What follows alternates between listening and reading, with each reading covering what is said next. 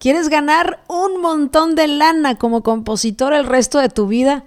¿Quién no, verdad? Bueno, hay que escribir una canción navideña y que sea exitosa. Hablaremos de este fenómeno, de las canciones de temporada, las composiciones de temporada que muchas veces como autores pasamos de largo y no le damos la importancia. Estás a punto de entrar al mundo de las compositoras. las compositoras. Una voz que somos todas, las compositoras. Felices fiestas para todos, para todas. Gracias por este año maravilloso de acompañarme en este espacio de las compositoras. Les deseo un cierre eh, acompañado con sus seres queridos, mucho abrazo, mucho apapacho, mucha comida. Yo ya en casa, gracias a Dios, aprovechando este cierre para apapachar más a mis hijos, a mi esposa, a mi familia. Y bueno, quiero desearte lo mejor y un agradecimiento ¿no? de entrada eh, por todo tu apoyo con este espacio de las compositoras, donde le ayudamos a compositores y compositoras a vivir de sus canciones y también es un espacio para conocer más el talento femenino dentro de la composición. Bueno, vamos a hablar de, un fenómeno que es eh, esto de las canciones navideñas. ¿Por qué? Porque leí un artículo y me quedé, bueno, yo sabía que, por ejemplo, la canción de, José Feliciano, ¿no? Que cada año se repite y se repite y es eh, una de las canciones en, habla eh, hispana que más genera regalías. Eh, sé que es un fenómeno, ¿no? Pero me pregunté, ¿cuántos de nosotros como compositores realmente nos hemos esmerado por crear una canción navideña exitosa? En, realidad, algunos estamos escribiendo una canción navideña ya entrando septiembre, octubre, porque hay alguien, ¿no? Que quiere grabar una canción, pero siempre le damos como eh, lo último, vaya, no nos enfocamos o no es nuestra prioridad.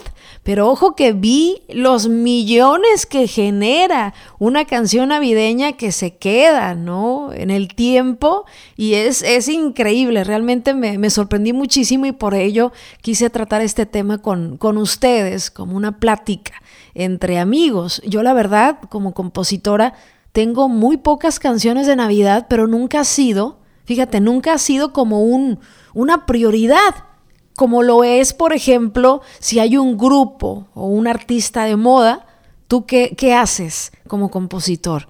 ¿No? Te esmeras por crear una canción que vaya acorde quizás a su estilo, que sea o se acerque, ¿no? A lo que busca el artista y puede ser que dures años para que ese artista te grabe.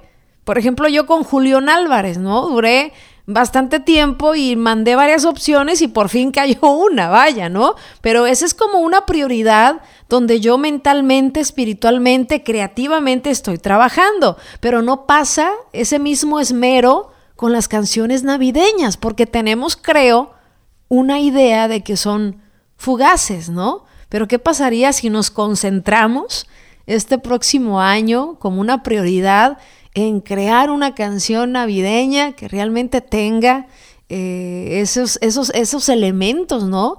Para volverse inmortal de alguna manera, para que se quede en el tiempo, ¿no? Es maravilloso leer, por ejemplo, esta canción de Feliz Navidad de José Feliciano, que es una de las favoritas cada, cada año, a pesar de que se escribió en, el mil, en 1970 1970, esta canción la, escribió Feliciano, que ya es un clásico navideño, incluso en inglés, en, español, y que ha sido cantada por los famosos más grandes del planeta, ¿no? Como Pavarotti, como Michael Bublé, eh, Celine Dion. Bueno, yo creo que todos han cantado esta canción. Y incluso el mismo José Feliciano, recuerdo que en alguna entrevista dijo que que se sorprendió muchísimo de la dimensión que tuvo esta canción para su vida, para su carrera, ¿no? La estrategia que tuvo a bien eh, José Feliciano, este gran cantautor puertorriqueño, fue hacer una canción bilingüe, ¿no? Se aseguró de tener letra en inglés y en español para asegurar que en ese tiempo las estaciones de radio de Estados Unidos la tocaran y le resultó fenomenal estrategia, ¿no? Porque precisamente por esa dualidad de lenguaje, pues tiene intérpretes en español, en inglés y me imagino que en muchísimos más eh, idiomas, ¿no? Han traducido esta canción. Y como esa canción hay muchísimos clásicos que ganan millones y que cada año, ¿no? Se están eh, volviendo de alguna forma a renacer. Son canciones que nunca, nunca mueren en realidad. Así es que como tarea para el próximo año, yo en lo personal sí, ya eh, tengo que anotar, hacer y enfocarme en una canción navideña, ¿no? Que tenga esa posibilidad de quedarse con el tiempo. Yo creo que es un sueño que tenemos muchos compositores, ¿no? A mí me encantaría tener una canción clásica de Navidad.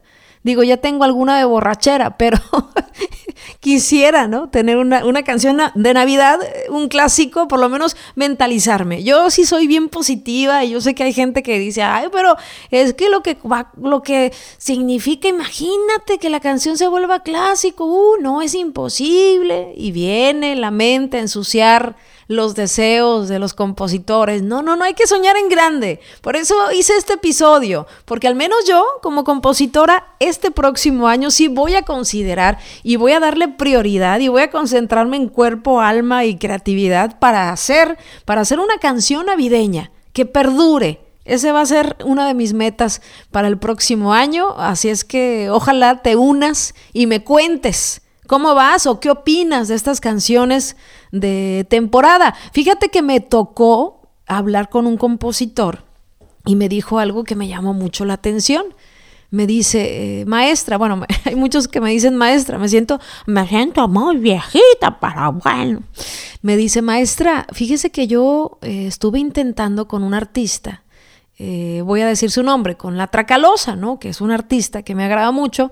Y, y, no, no pegaba, pero ¿sabe qué? Hice una canción para Día de Muertos y resultó que estaban buscando, ¿no? Una canción específica para Día de Muertos y sentí que ahí no había mucha competencia y gracias a Dios me grabaron, ¿no? Entonces, ese es un indicio también de que a veces los compositores como que pasamos de largo las canciones eh, que nos parecen temporales, pero que son fechas tan arraigadas. Yo creo que más la Navidad, ¿no? Que podemos hacer de esas canciones un patrimonio, algo que perdure para toda la vida, algo que trascienda. Así es que ojo con las canciones navideñas y bueno, así despedimos este último, último episodio de las compositoras, abrazándolas mucho, deseándoles lo mejor eh, en este cierre de año. Nos vemos en el 2023 que viene con muchas sorpresas. Así es que gracias de nuevo por todo su apoyo y por su compañía. Y recuerda que de la composición no solo se sobrevive, se prospera. Y más con buenas canciones de Navidad, como esta, que se quedan para toda la vida. Un besote muy grande. Gracias por escucharnos. Te esperamos el próximo jueves en otro episodio más de Las Compositoras, una voz que somos todas. Recuerda seguirnos en nuestras redes sociales como Las Compositoras y darle seguir a nuestro perfil para tener más visibilidad en este podcast.